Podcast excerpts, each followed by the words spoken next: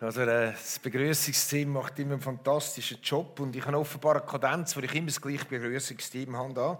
Und die kommen, kommen nie und sagen, ah, Kaffee Latte. Wunderbar. Ich fühle mich sehr wohl da. So, ich habe ein paar Fragen zu, für euch am Anfang und ich euch bitte, ganz äh, kurz, ehrlich, prägnant für euch selber zu beantworten. Wie reagierst du bei folgenden Entwicklungen oder Situationen. Kannst du das Bild bringen, bisschen gut? Wie reagierst du, wenn die ethischen Werte in unserem, vielleicht bist du von einem anderen Land, in deinem Land sich auflösen? Wie reagierst du, was denkst du, wie handelst du, wie redest du? Wie reagierst du, handelst du, redest du, wenn die Regierung von unserem, deinem Land grobe Fehler macht?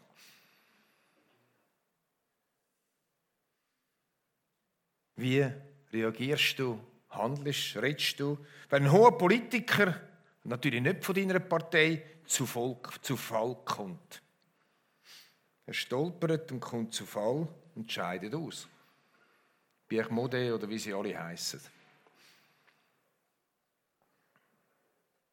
Wie reagierst, redest, handelst du, wenn du liest von Fehltritt von einem bis anhin erfolgreichen Pastor?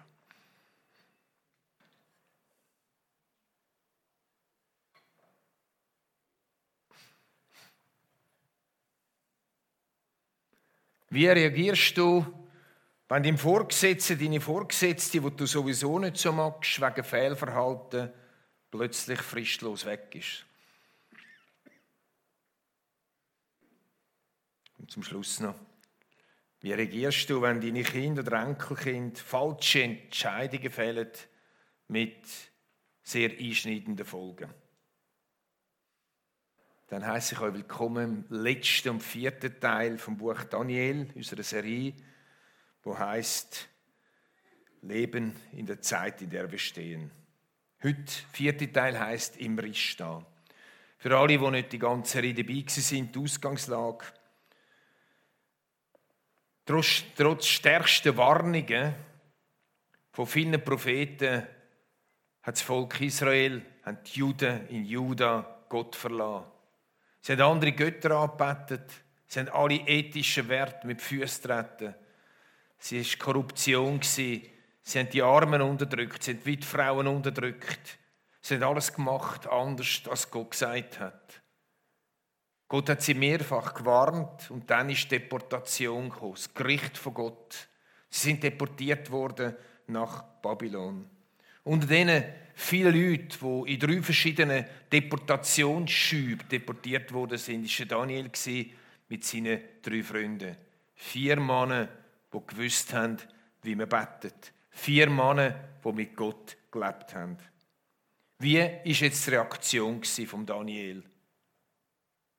Auf die Gottlosigkeit der Könige in Juda, Gottlosigkeit der religiösen Elite. Das war die Reaktion, ich habe es immer gesagt, ich habe schon immer gewarnt.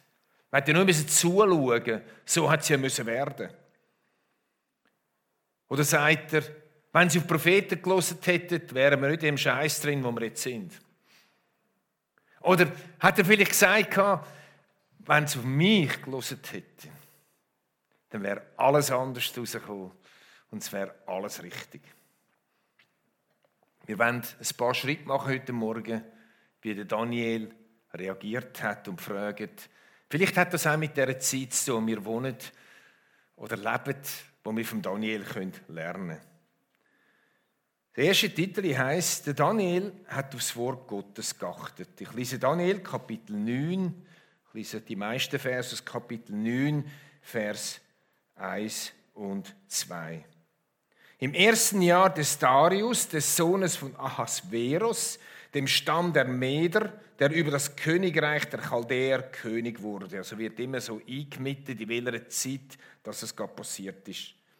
In diesem ersten Jahr seiner Regierung achtete ich, Daniel, in den Büchern auf die Zahl der Jahren, wovon der Herr zum Propheten Jeremia geredet hatte, dass Jerusalem 70 Jahre lang wüst liegen sollte. Der Daniel war etwa sagenhafte 80 gewesen. Weißt du, ist jemand da, der 80 ist? Coming out? Niemand? Fehlt? Gut. Daniel war etwa 80 und er hat immer noch das Wort Gottes studiert. Und er hat immer noch auf Sachen geachtet, die ihn angesprungen haben. Und bei dem Studium hat er angesprungen, was der Prophet Jeremia vorausgesagt hat.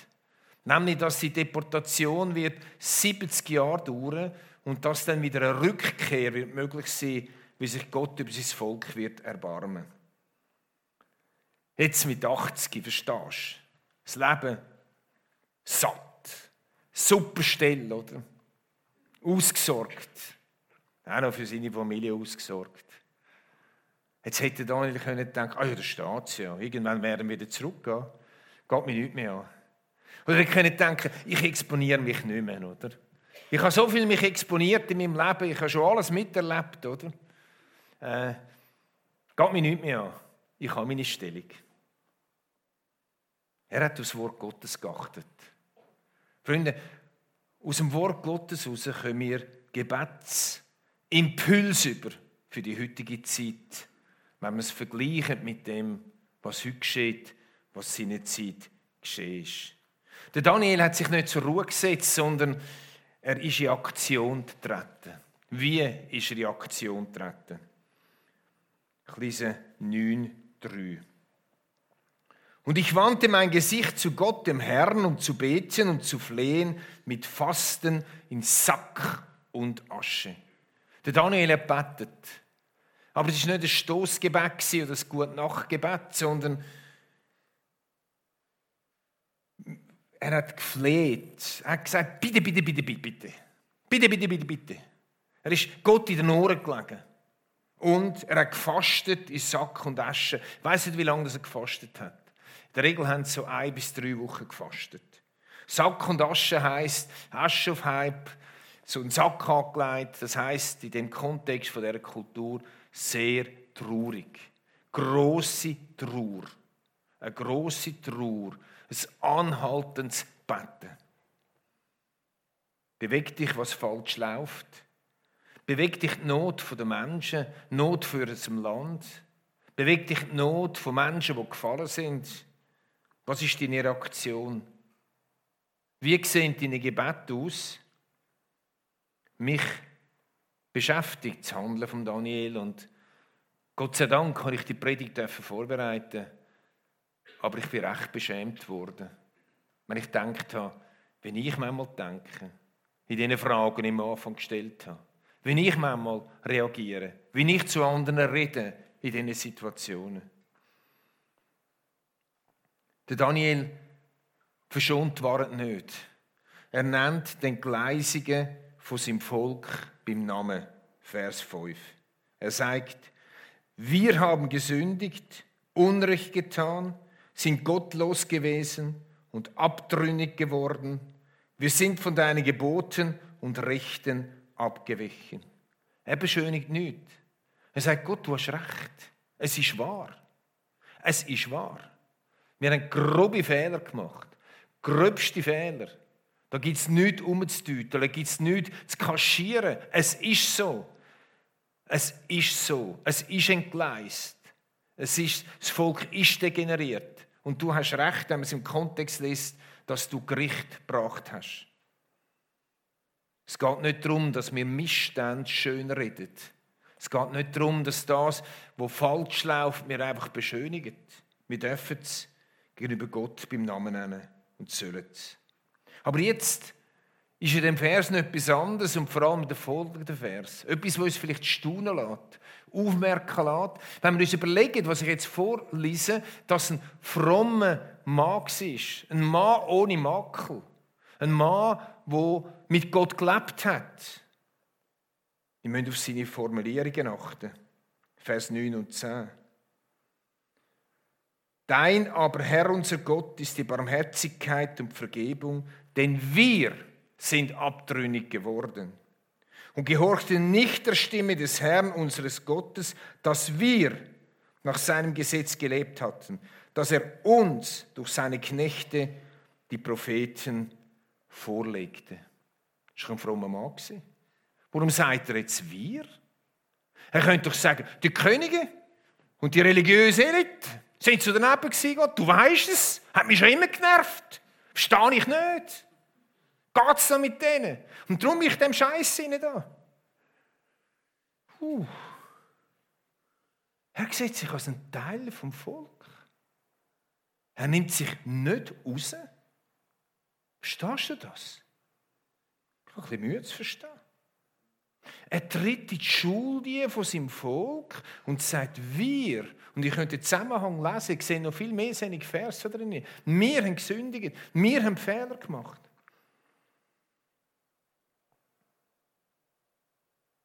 Wie lautet deine Gebet, wenn du über das redest mit Gott, wo dich empört?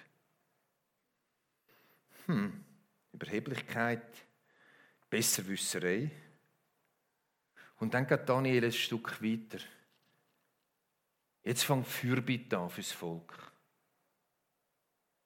Vers 18 und 19.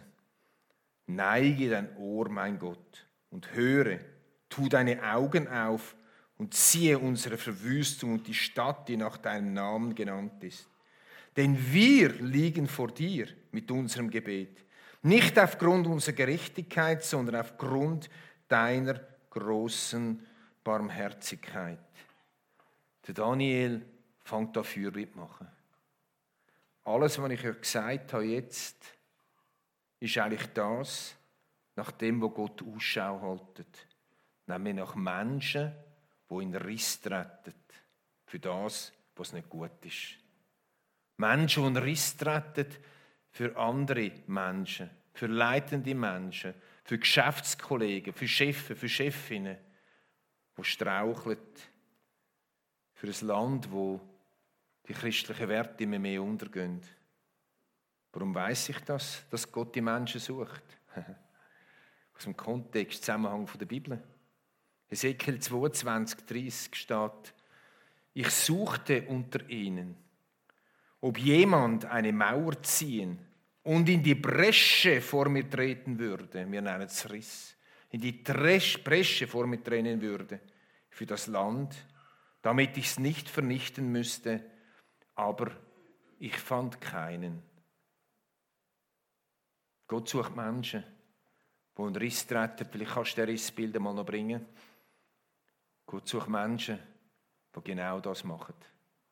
Er sucht dich und mich, die das tun. Und jetzt, wenn wir das Thema kurz verlassen, weil wir müssen noch einen Einschub machen. Das zehnte Kapitel. Einschub, Kampf in der unsichtbaren Welt. Das sind Risstreten von Daniel, wie er gehört. Und wir lesen, wie der Engel Gabriel zu ihm kommt. Das ist immer noch Kapitel 9. Und dann, etwa zwei Jahre später, Daniel war vermutlich etwa 82 hatte Daniel erneut drei Wochen gefastet und betet. Und dann wird es geheimnisvoll. Spannend. Fast ein bisschen spooky. Kapitel 10, Vers 12 und 13.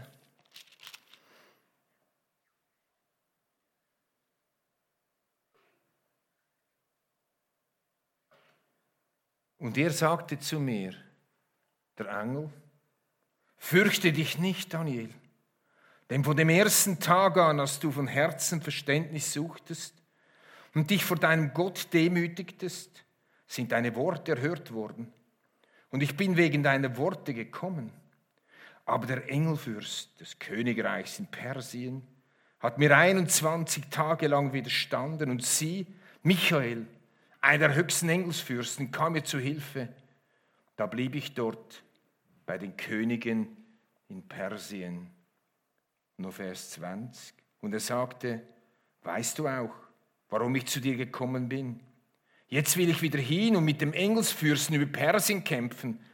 Aber wenn ich wegziehe sie, so wird der Engelsfürst von Griechenland kommen. Oh oh. Schon ein bisschen spooky, hä? Es macht, Gott macht da ein kleines Spaltchen vom Fenster auf, in die unsichtbare Welt. Ganz ein kleiner Moment. Der Engelfürst, der mit Daniel geredet hat, ist vermutlich der Engel Gabriel. Und er redet davon, dass ein Engelsfürst Michael mit dem Engelsfürst von Persien einen Kampf hat, würde noch in die heutige Zeit passen. Persien, Teheran.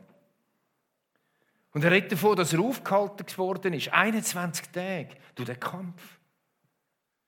Und dann redet der Gabriel davon, vielleicht ist es sogar Jesus sagen die einen, wer weiß. Er redet davon, dass er wieder muss gehen und jetzt noch ein Kampf ist mit dem Fürst über Griechenland. Ich habe gemeint, wir sagen mit unserer Familie Ferien am Meer Fürst über Griechenland. Aber da ist so Fürst von Griechenland. Da gibt es viel Material oder wenig Material für viel Spekulationen, Spekulationen an Diskussion. Wie viel haben sich da Köpfe zerbrochen? Wie viele Theologiegebäude hat man da aufgebaut? Ich vergiss nie mehr in meinem Leben, wo ich in, ich glaube in, in, in Heide war, nein, in Herisau war es. Und wir haben geistliche Kampfführung gemacht, wir haben uns enorm gut gefühlt. Wir haben befohlen gegen den Fürst von, von Herisau und den Fürst von dort und den Fürst von dort und haben gestampft unter Anleitung und haben geschrauen und die Fenster sind offen gewesen und die Leute, die vorbeigelaufen sind, sind verschrocken und schnell weggerannt. Wir haben es im Griff gehabt. Wir haben jetzt eingegriffen, die unsichtbare Welt. Hat Gott dem Daniel gesagt, ich sage dir das, damit du für mich bettest, damit ich schneller zum Ziel komme. Seht ihr das noch mit? Seht ihr irgendwo in der Schrift einen Auftrag? In die unsichtbare Welt, was da abgeht, jetzt beten. Im Persönlichen schon, ja, wo wir angegriffen werden. Ich sehe es nie nicht. Ich sehe ganz ein kleines Fenster. Es muss lange. Wenn wir in Spekulationen reinkommen, dann wird es noch mehr spooky. Man fühlt sich dann gut. Man weiß jetzt, wie das dort abläuft. Aber man weiß ganz, ganz wenig, Freunde. Und die Bibel fordert uns nie auf, da irgendwie so. Im Gegenteil, es gibt noch eine Stelle im Judasbrief, wo der Gabriel mit dem Teufel um den Leichnam von Mose streitet. Und das heißt, dass der Gabriel sich nicht getraut hat, den Teufel zu schelten. Wisst ihr, was passiert, wenn man da drin gumpelt? Und unbedingt mehr wenn wissen, als uns der Geist Gottes zeigt. Dann verlieren wir den Blick für das, um was es wirklich geht. Wir kommen auf eine Nebenschiene. Wir kommen irgendwie auf eine Spezialität hinein. Um was geht es denn in diesen Kapiteln 9 und 10? Es geht um in Riss treten. Für Menschen und für Völker. Und darum gehen wir jetzt ganz schnell wieder zurück. Wenn wir etwas wollen, eine Theologie sehen, eine Gotteslehre, eine Lehre für unser Leben, dann müssen wir das ins Kontext stellen von der Bibel, das heißt einen Zusammenhang. Und ich habe euch vorher dass wir, was die unsichtbare Welt anbelangt, Kämpfe in der unsichtbaren Welt, es gibt es. Es langt. Und vor allem, nachdem Jesus gestorben ist und gesagt hat, er hat es vollbracht, gibt es noch viel weniger Grund, um da Einfluss zu nehmen, weil er ja den Sieg hat. Aber im Kontext sehen wir, dass in Riss treten. Das ist breit abgestützt in der Bibel. Ich denke, im fünften Buch Mose, wo der Mose, aber nicht nur dort, mehrmals in der Riss steht, wo Gott sagt, Mose, ich habe das Volk satt. Ich habe es satt. Mose, du bist der Mann, ich mache aus dir ein neues Volk. Der Mose, endlich hat das gesehen. Dass aus mir rauskommt ein neues Volk. Der Mose ist in den Riss getreten und hat gesagt, lieber stirb ich, als dass du ein neues Volk machst. Er ist ein Risstreten, mehrmals ein Risstreten für eine Miriam, die ihn so elend verraten hat oder äh, abgemacht hat vor dem Volk. Er ist ein Risstreten, mehrmals für sein Volk. Für das Volk hat er einmal gesagt, ich mag gar nicht mehr, die sind so wahnsinnig kompliziert und schwierig. Er ist ein Risstreten, hat Fürbitte an. Denke an Nehemia. Buch Nehemia sagt mir sehr viel. Der Nehemia, wo er gehört hat, dass in Jerusalem alles kaputt ist, ist ja in der gleichen Zeit wie der Daniel vor der, der Rückkehr. Oder Nehemia sind sie zurückgekehrt und Israel. Nehemia, wo er gehört hat, ist er betroffen gewesen. Er macht es genau gleich wie der Daniel. Er sagt, Herr Gott, wir haben gesündigt. Er weiß, er ist ein Teil vom Volk. Oder ich denke an Jeremia, ich das noch lesen, 14,7. Ach Herr, wenn, uns, wenn unsere Sünden uns verklagen, so hilf doch um deines Namens willen. Denn unser Ungehorsam ist so groß, womit wir dich gesündigt haben. All die Stellen sehen wir, wie sich Menschen in Riss stellen, indem sie sich ins Volk eingehen. Mit einer Demut, nicht mit einer Überheblichkeit, nicht mit dem Ich hätte es besser gemacht und ich bin besser und ich bin heilig und ich bin gut dran und ich bin schließlich in einer Freikirche und weiß ich was alles. Nein, im Riss. Und das Allergrößte ist, dass Christus für uns in Riss tritt. Das ist das Allergrößte. Hebräer 9, 24. Christus ist schließlich nicht eine von Menschenhand gemachte Nachbildung des wahren Heiligtums hineingegangen. Also Christus ist nicht in die Stiftshütte gegangen. Christus ist nicht in den Tempel gegangen und dort betet, sondern in den Himmel selbst, wo er sich unmittelbar bei Gott für uns einsetzt. Das ist nicht die einzige Bibelstelle gibt nochmal eine im Hebräerbrief, versteht, dass Christus sich einsetzt für uns. Für uns in der Riss, in der Gap, kannst du es vielleicht nochmal bringen, einsteht, oder? In der Riss einsteht. Jesus steht für dich und mich in Riss. Es gibt aber einen Unterschied zwischen allen anderen, zwischen dir und mir. Mose und Nehemia und Jeremia, wo der Riss tritt. Christus ist ohne Sünde. Darum muss er nicht sagen, wir haben gesündigt. Liebe Brüder und Schwestern, lasst uns Menschen sein, die für andere in Riss stehen. Wie reagierst du? Was unternimmst du? Wie redest du? Wie rede ich? Wenn du Fehlverhalten, Abstürze, Versagen und Elend siehst, acht das Wort Gottes. Wend dich in ernsthaften Gebeten an Gott, wenn du beten kannst. Vielleicht wirst du wirklich traurig über dem, was Missstände sind. Du darfst den gleisigen Missstand beim Namen nennen, aber du dich demütigen.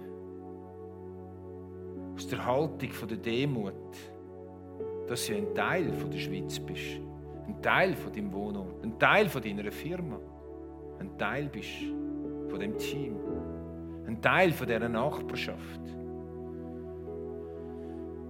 Bei den Kindern und Enkeln ist es wahrscheinlich noch am einfachsten, dort in den Riss zu treten.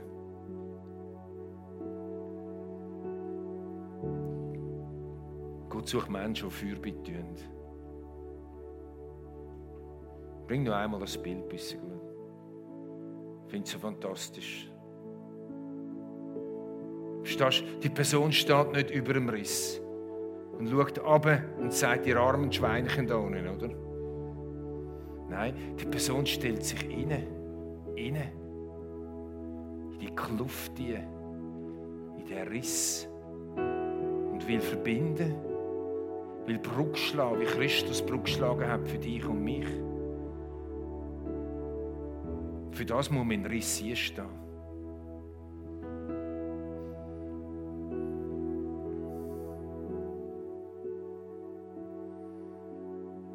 wie es Ezekiel nennt, in Preschen. Oder Riss. Es ist genau das Gleiche.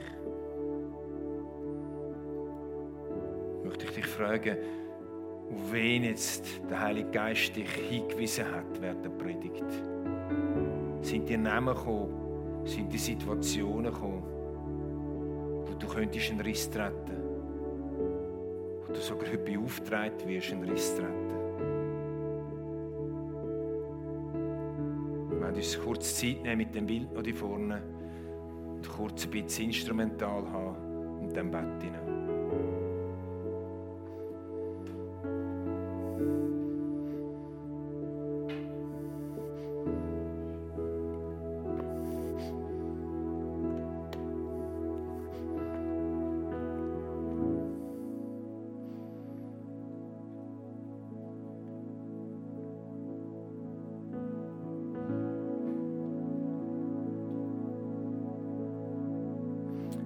Jesus. Es ist für mich gewaltig zu sehen im Wort, dass du für uns ein Riss stehst. So sind wir auch gerufen. Gerufen in der Demut. Du weißt, wie wir Schweizer sind. Wie schnell wir uns enervieren,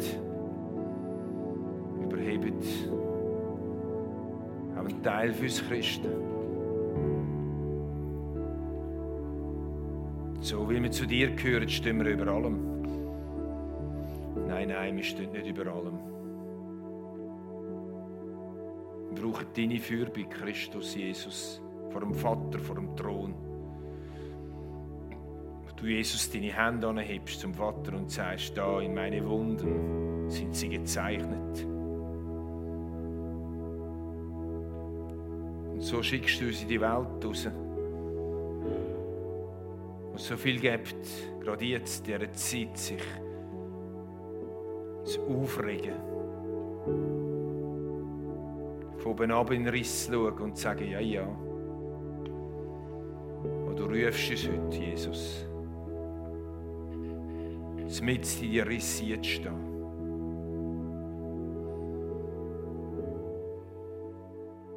Ist es eng in diesen Rissen.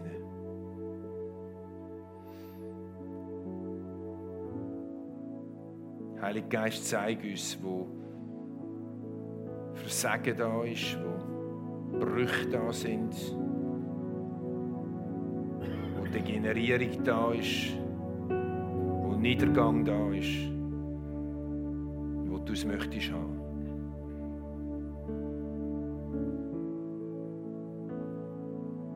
Ich weiß, wenn ich so meine Gebet, sie sind mega kurz. Beruf du Menschen, die befähige du Menschen, die wirklich echt in der Riss stehen können. Führ bitte ihnen.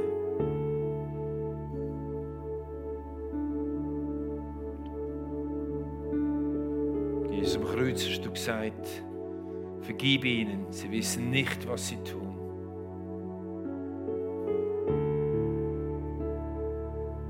Danke dir für die Kille da. Ja, und ich sage dich und Steffi.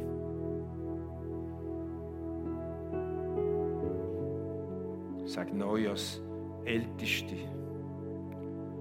Sag neu als Glieder von dieser Kirche.